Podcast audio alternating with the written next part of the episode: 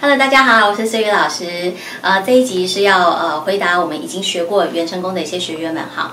呃，就是我们有些学员们他在回答的时候，呃，说守护神到底会不会变啊？我发现我学习完之后，我可能一下子啊，一下子是释迦牟尼佛，一下子可能又是观世音菩萨，一下子可能又是耶稣基督。然后呢，进到我的主卧房，我发现我老公的样子一直在变。好，一下子是美国人，一下子又是英国人，一下子又是日本人，哈，一直在变。那么到底哪一个才是我老公呢？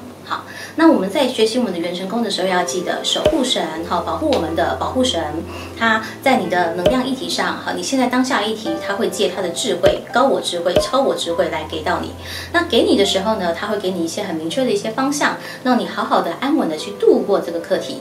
那你如果没有依照他的方式做呢，他还是会慢慢的去修正你。呃，有点像大家知不知道，在开车的时候有个 GPS 啊，反正就是他会告诉你，呃，就是前方右转，对不对？你没有照他的方式走，他会告诉你，呃，那就重新修正，然后再重新再给你导航一下，大概是这个概念吧。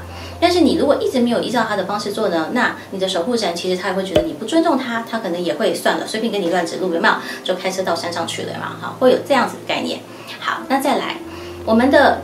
感情议题上，如果你的心性不稳定，你一下子朝夕令改的情况下，你一下子喜欢美国人，一下喜欢英国人，一下喜欢日本人，那么你的老公的样式可能就会一直在改变。那他其实在反映你一件事情，就是你对于你的另一半的理想追求，你的灵魂伴侣的理想追求到底是什么？